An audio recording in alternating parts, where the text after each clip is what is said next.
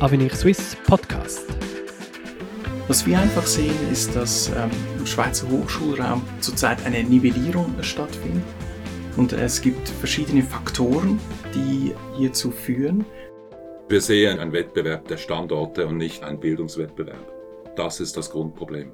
Die Frage ist nun, wie erreichen wir mit den vorhandenen Mitteln, die eben in Konkurrenz stehen zu anderen Staatsausgaben, einen besseren Output? Jedem Täli sein Hochschulsäli. So sehe sie aus, die Schweizer Hochschullandschaft, sagt Avenir Suisse. Verzettelt, abhängig von Regionalpolitik und nicht so gut, wie sie mit dem vielen Geld, das sie kostet, sein könnte. Ich bin Nico Leuenberger, bei mir sind Avenir Suisse Chefökonom Patrick Schellenbauer und Fellow Matthias Ammann. Sie haben eine hundertseitige Studie geschrieben zur Verbesserung unserer Hochschulen, aber die laufen doch gut. Wieso braucht es so viel Aufmerksamkeit? Ja, in der Tat steht der Schweizer Hochschulraum sehr gut da. Das kritisieren wir auch gar nicht. Das streichen wir sehr positiv hervor. Das Problem ist aber, dass kein Problemdruck wahrgenommen wird, obwohl es tatsächlich viele Probleme gibt. Erstens mal sehen wir, wie stark die äh, Finanzierung, die Mittel für die Hochschulen zugenommen haben in den letzten 15, 20 Jahren. Viel schneller als das BIP, viel schneller als die Staats Ausgaben. Das heißt, man hat sehr viele Mittel da investiert. An sich äh, durchaus richtig, aber viele Mittel sind halt nicht dahin geflossen, wo sie am meisten Wirkung erzielen. Jetzt könnte man ja noch länger damit leben. Wir sehen halt aber die globalen Tendenzen, dass der Wettbewerbsdruck zunimmt in der globalen Hochschullandschaft. Das heißt, diese Stellung zu halten und vielleicht sogar noch auszubauen, wird teurer werden einerseits. Und andererseits werden die Mittel, da sind wir sehr sicher, nicht mehr in, mit diesen Zuwachsraten weiter ansteigen können. Ähm, denken Sie schon nur an die Alterung, das wird auch die öffentliche Hand, was auch immer wir jetzt unternehmen, mehr Geld kosten. Also der Kampf quasi um die öffentlichen Mittel, der wird äh, schärfer werden. Vielleicht möchte ich nochmals äh, kurz äh, nachhaken oder ergänzen, was Patrick Schellenbauer gesagt hat zu den äh, finanziellen Mitteln, die immer mehr steigen. Es ist eben nicht nur so, dass wir jährlich mehr Mittel investieren, sondern dass wir schon jetzt pro Student beinahe am meisten Mittel ausgeben. Und im Vergleich zu den USA, die noch mehr ausgeben wie die Schweizer pro Studierenden, finanzieren wir die Hochschulbildung ähm, aus öffentlichen Mitteln. Das heißt, äh, die breite Öffentlichkeit trägt die Hauptlast äh, dieser Ausgaben. Und wir glauben, mehr ist eben nicht immer besser. Und wie steigert man die Effizienz? Wie könnte man denn mit dem Geld mehr rausholen?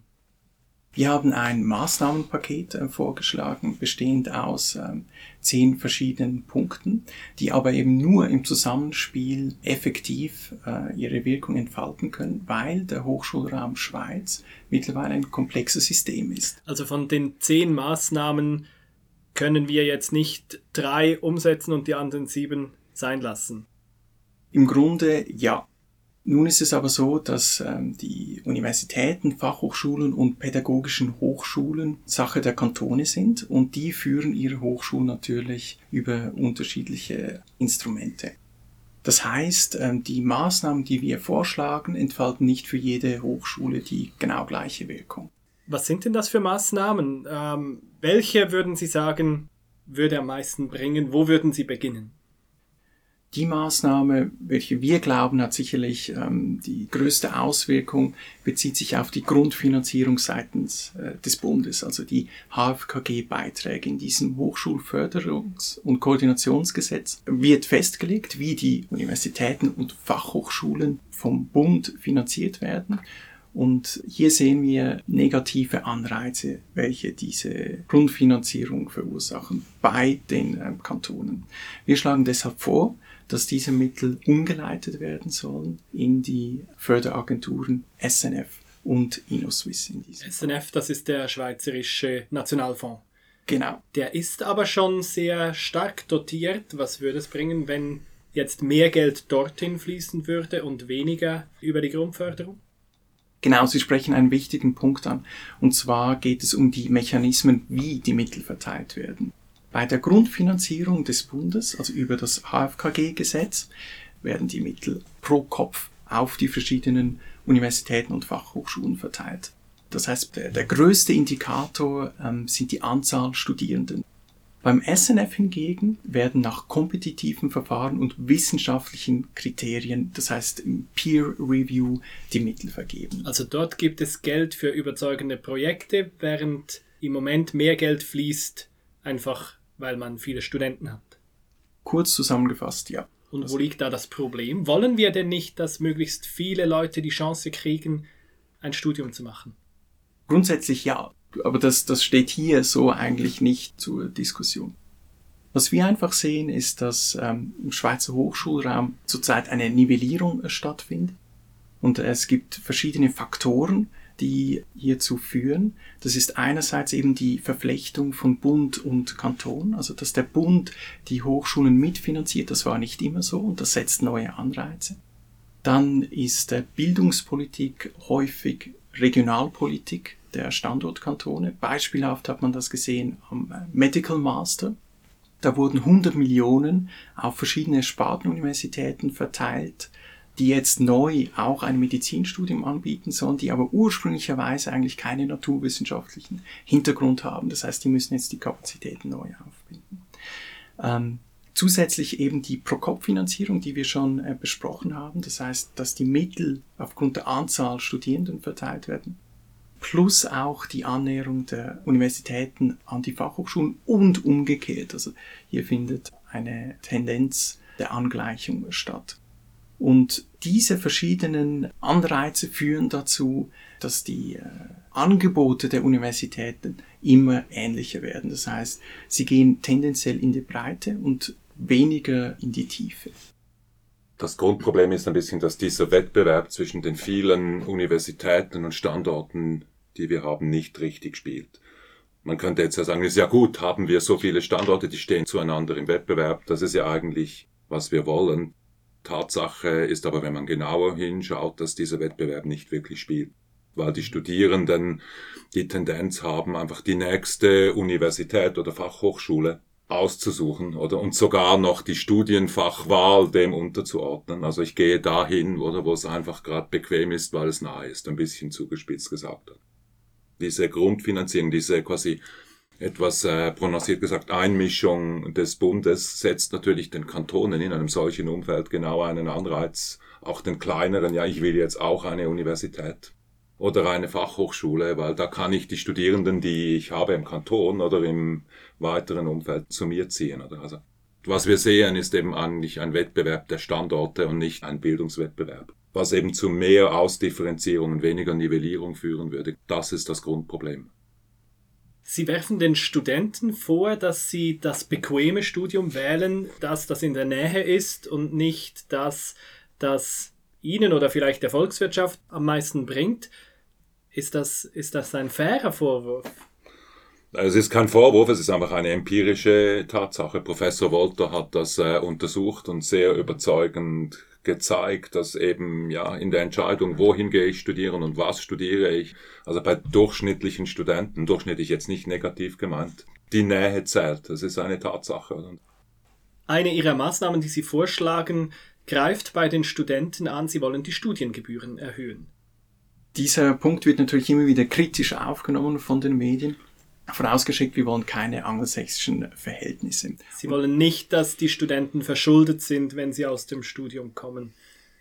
Genau. Und die Chancengleichheit muss natürlich zwingend gewahrt sein. Das heißt, höhere Studiengebühren müssen auch mit einem Ausbau des Darlehenswesens einhergehen. Nun sehen wir, dass insbesondere bei der ähm, Hochschulbildung zurzeit eine Umverteilung von unten nach oben stattfindet. Das heißt, es ist eine Frage der Fairness.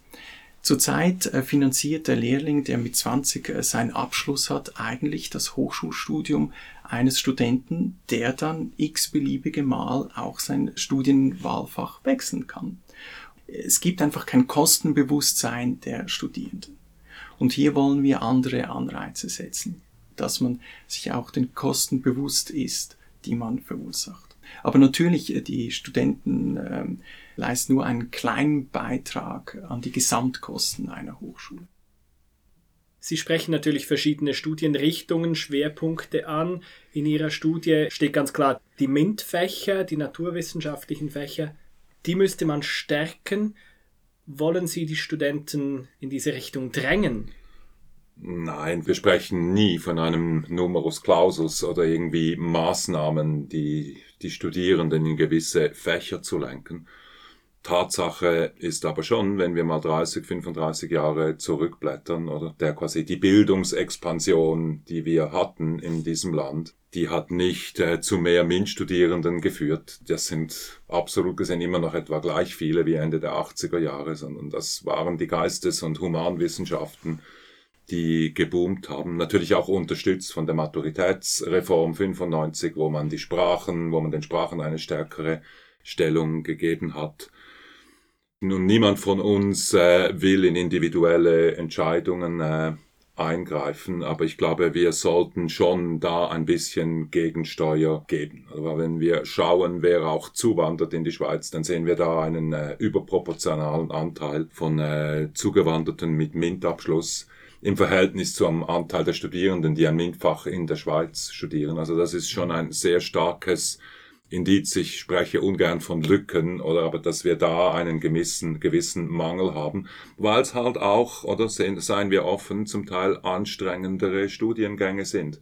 Dass dann der ETH einen Ingenieurabschluss anzustreben, ist wahrscheinlich anstrengend, ich will niemandem zu nahe treten, oder? aber das ist sicher oder wahrscheinlich anstrengender, als irgendwo an einer Uni ein geisteswissenschaftliches Fach zu studieren.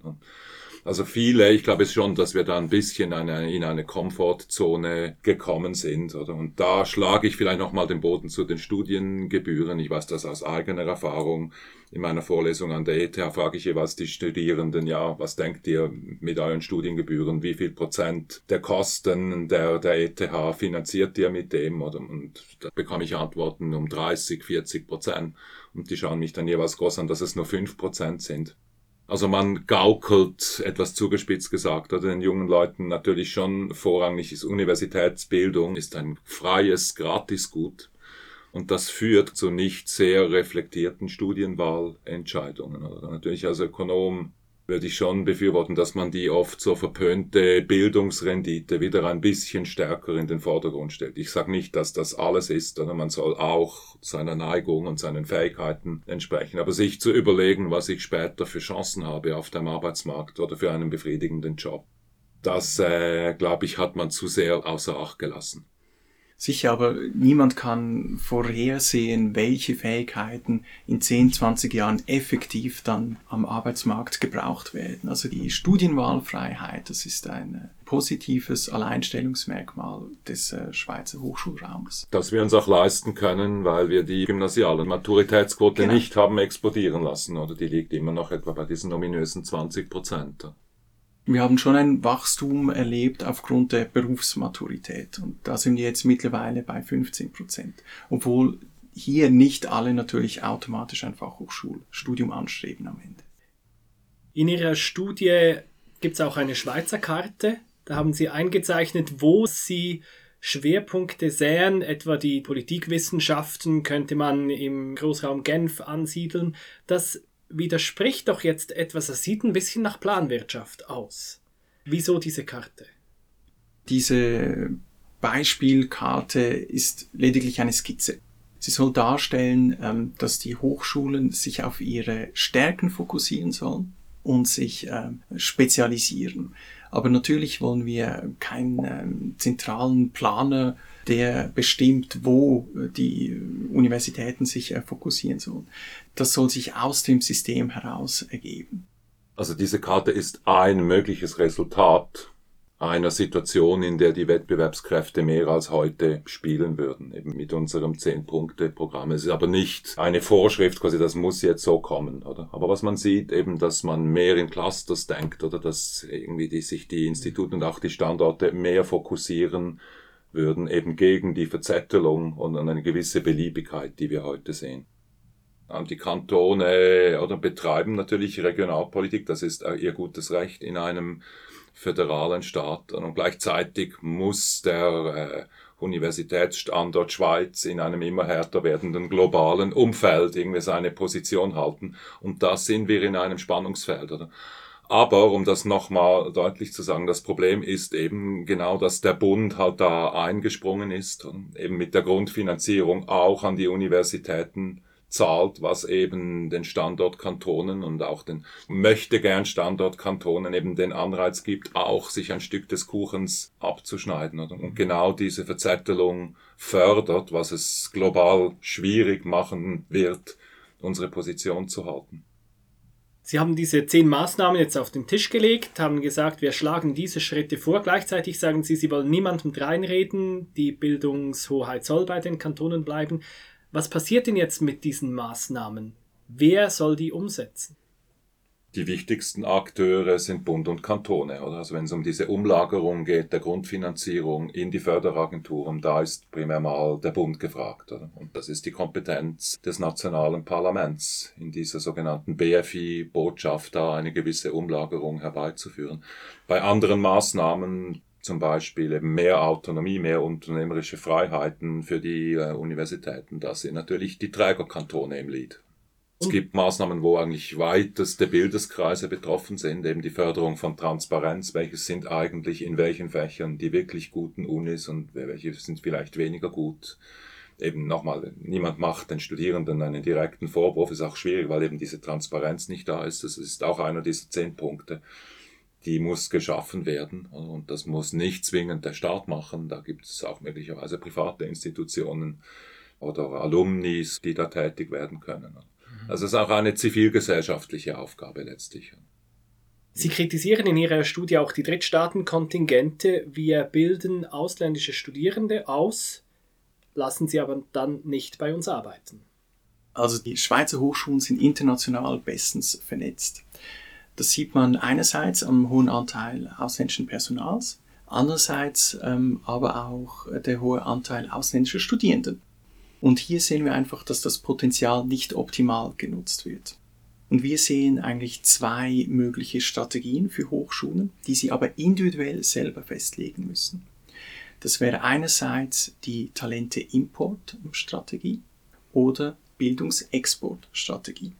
Bei der Bildungsexportstrategie liegt der Fokus auf ähm, einer besseren oder höheren Kostenbeteiligung der ausländischen Studierenden. Und bei der Bildungsimportstrategie liegt der Fokus darauf, wirklich die besten Talente aus der ganzen Welt in die Schweiz zu holen, Voraussetzung hierbei ist aber, dass man ähm, diese Studierenden, später Absolventen, optimal in den Arbeitsmarkt integrieren kann. Das Problem ist aber, dass ähm, Studierende aus Drittstaaten unter das sogenannte Drittstaatenkontingent fallen. Das heißt, es gibt eine Mengenbeschränkung. Das ist aber im Grunde widersinnig, wenn die Öffentlichkeit zuvor in die Ausbildung dieser Studierenden investiert, aber sie später nicht am Arbeitsmarkt teilhaben lässt obwohl wir eigentlich auf qualifiziertes Personal angewiesen sind. Also die sogenannten Bildungsausländer, eigentlich ein, ein unschöner Begriff, die würden wir von den Drittstaatenkontingenten und auch vom sehr strengen Inländervorrang oder für Leute außerhalb EU, EFTA ausnehmen. Aber man soll auch diese Bildungsexportstrategie nicht vergessen. Das wäre dann quasi eine neue Wertschöpfung die Schweiz äh, erbringt eine globale Dienstleistung, indem sie Leute aus aller Welt hier ausbildet, oder? Und dies natürlich zu kostendeckenden Tarifen. Dann kann, dann können wir nicht irgendwie von 10, 20 Prozent Kostenbeteiligung sprechen, sondern dann muss mindestens ein positiver Deckungsvertrag an die fixen Kosten erbracht werden. Und das wäre dann quasi, ja, in einer Dienstleistungsgesellschaft ein, eine neue Branche. Wir sind ein globaler Bildungsstandort für viele Leute. Und da sind wir noch nirgends, vielleicht äh, Lugano oder mit Abstrichen St. Gallen kommt diesem Bild am nächsten. Aber ich glaube, da wäre noch viel, viel Potenzial vorhanden. Oder? Und die, vielleicht die kleineren Universitäten, vielleicht sogar Fachhochschulen müssten mal in sich gehen und überlegen, ob sie da Chancen sehen. Vielen Dank für das Gespräch. Sie hörten einen Podcast von Avenir Suisse, dem unabhängigen Think Tank der Schweiz. Die Entwicklung der Schweiz liegt uns am Herzen, für Sie und für die nächsten Generationen. Weitere Podcasts finden Sie auf www.avenir-swiss.ch.